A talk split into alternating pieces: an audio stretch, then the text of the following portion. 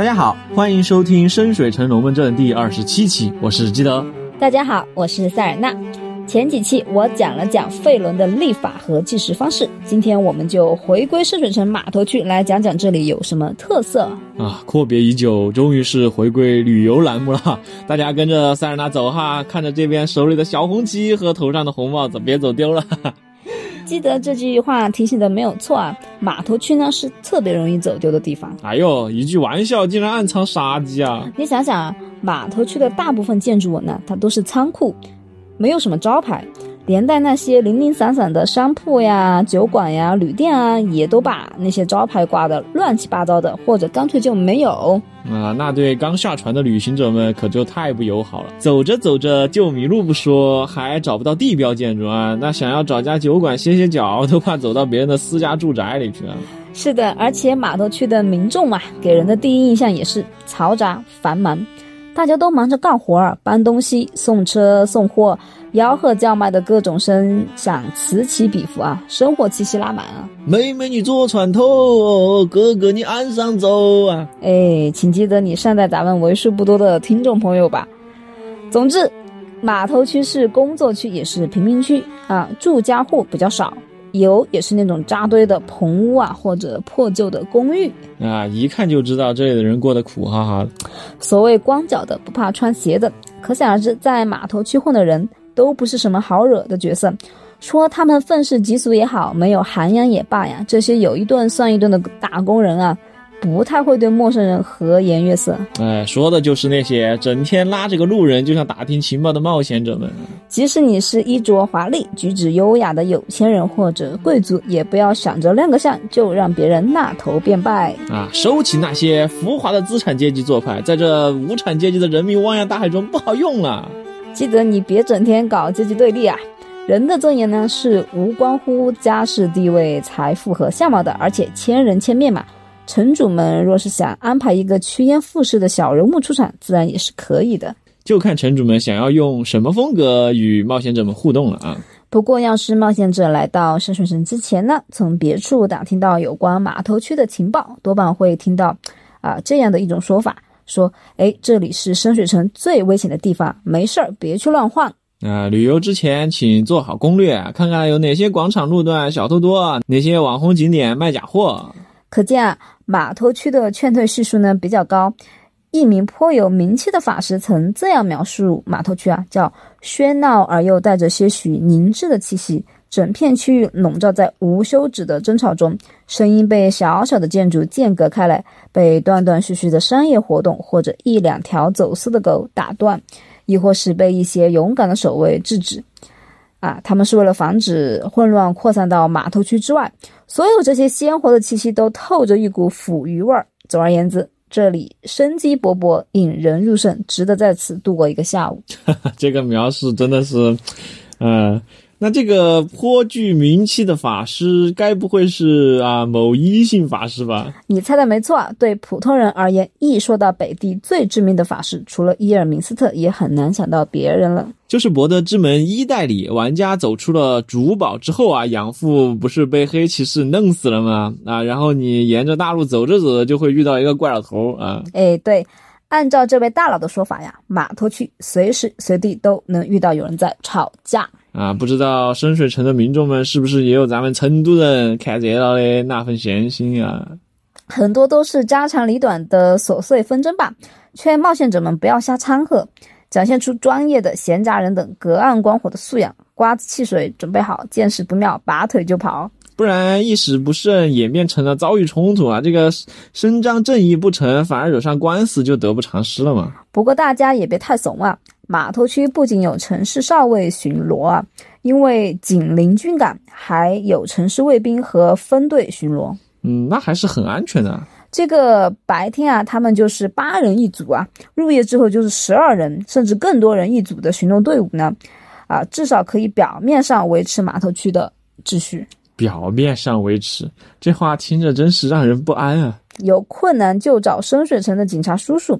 一般来说呢，抓点小偷小摸啊，或者光天化日之下保你一命，还是没有什么问题的。怎么越说越可怕了？这是啊，我们之前讲深水城道路的时候说过哈，码头区的路况呢其实不算差。嗯，因为运载的需求比较大嘛。是的，至少通向码头和巨龙大道的主干道啊，都是啊铺了鹅卵石的。不过剩下的多是泥土夯实的路。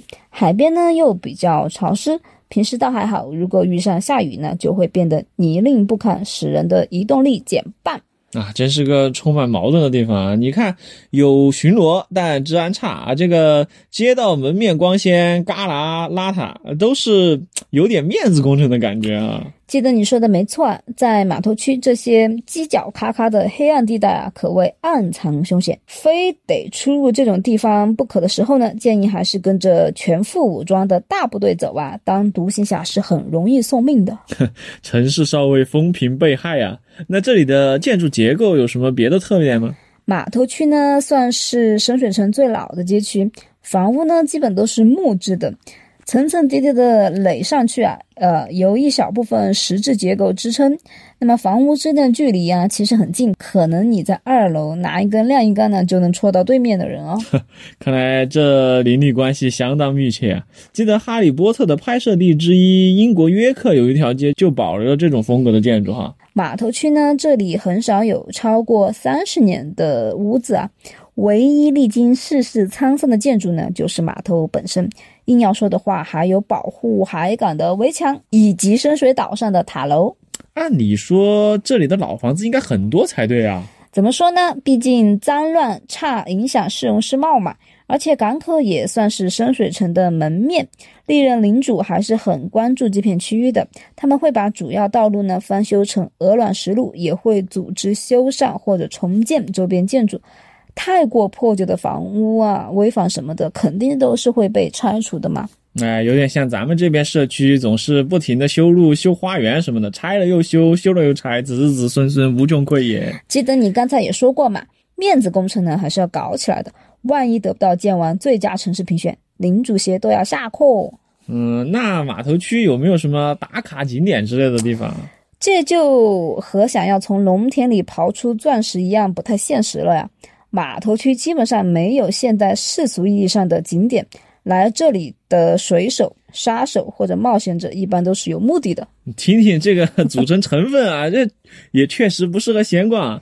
那功能性的建筑总有几个吧？嗯，有几个行会的大厅设在这里啊，比如屠夫行会。屠夫行会的大楼呢是两层高的木质建筑，里面有一个会员专享的冷藏库，用来储存肉类。那海鲜也归他们管吗？嗯，有点微妙啊。我先接着往下讲呢。还有个行会呢，就是剥皮工和制革工的行会啊。他们的大厅啊，叫联盟大厅，也在这里。哦，这栋建筑本身呢，就是一个大型的制革厂。它的第二层呢，是一个酒馆。好家伙，这是。公私合营的属于是，话说这种有点算是轻工业的产业，会不会造成污染啊？你看那些描述维多利亚时期的电影啊，哪一个不是浓烟滚滚、污水横流啊？这种担忧呢，不是没有道理的啊。古代的制革方法呢，会在处理皮革的过程中使用尿液和动物粪便，再加上皮革被剥离之后呢，也会发出腐臭的气味，所以制革厂周围都是臭气熏天。一般的城镇管理者是绝对不允许把工厂建到居民区和行政区的。嗯，看来敢留在工厂喝酒的员工都是真勇士啊！怕是要多给点内部补贴才行啊。想必大家也意识到，为什么屠夫行会的大厅也会建在这里啊？他们宰杀了动物后呢，剥皮工就会来处理皮毛啊，一条龙服务，流水线生产，产业链还挺成熟。不过，屠夫行会所在地确实不受欢迎，因为动物尸体啊、废弃的内脏呀等等。都会散发出难闻的气味啊，吸引蚊虫、苍蝇。那又是一个不适合在吃饭时听的话题啊！幸好靠着海，海风大的时候应该能吹散异味嘛。呃，那这里有没有味道好点儿行会啊？有的，这里理所当然有两个跟航海相关的行业，分别是海员行会和船工行会。海员行会里的成员呢，都是进驻或者常常造访深水城的船长、商船的所有者。行会代表了这些人的利益啊，为他们提供出入深水城和在港口周边航行的啊驾驶训练啊，然后提供住宿啊、餐饮啊和紧急仓库的服务。紧急仓库就是万一船上遭遇火灾、发生疾病之类的，未出港的货物总需要地方放嘛，这个时候行会就可以代劳。嗯、原来如此。行会呢还有一个免费的码头啊，这个码头可以停靠三艘船供他们装货卸货。免费？是的，行会来支付所有使用码头的费用啊。那我觉得这个行会的入会费应该不算便宜吧？入会费是二十五金，那么会费是一年十金。啊，真是游艇俱乐部啊！哎，不过也并非不能承受哈。嗯，是不是突然觉得当个海员还有点安逸哦？船长安逸，海员可不安逸啊！海上生活很辛苦哈。海员可是能周游世界的人呢、一个海啸就全没了，还是老老实实的待在陆地比较踏实啊！你看船工行会就比海员行会脚踏实地、安全的多嘛。但是船工可能比海员更辛苦啊。啊，船工行会可以说是深水城最重要和最忙碌的一个行会了。他们的会员呢，需要时刻保持海港的清洁啊，处理船只残骸啊、碎掉的板条箱啊、渔网勾出来的海藻，还包括尸体什么的。嗯，然后提供各种摆渡船往来于海滨和港口，而且码头的装货卸货工作也是由他们来做的。好家伙，这是环卫管理、苦力运输一肩挑啊！可以说是码头区的劳模啦。那这个装货卸货的工作能挣多少钱呢？一个工人每小时可以挣一个银币。如果货物比较危险呢，像是关在笼子里的猛兽啊，或是易燃易爆的管制品，或是充满异域风情的啊，来路不明的，也就是所谓稀有货物之类的呢，那价格就要翻倍哦。这又是给冒险者提供了打工机会啊！只要他们拉得下脸啊！码头区呢还有一个行会啊，就是光辉的盔甲匠、锁匠和铁匠行会，他们的行会大厅叫金属奇观哎呦，这个名字好生霸气，厉害厉害厉害！啊，就是正如其名啊，这个行会大厅的底部采用的是金属框架，颇有现代城市建筑的风采。也有人说，深水城只有贡德神殿能与之比肩。这么看来，码头区还是有地标建筑嘛？码头区呢，其实还有三个地方比较有名啊，其中之一呢叫做渔场大院，这翻译听着就太像饭馆了。那叫渔场之庭也可以嘛。满月的时候呢，月光洒在这个院子里，非常漂亮啊，而且还会发生很多奇怪的事情。又是满月奇观，我看这事儿跟苏伦脱不了关系啊。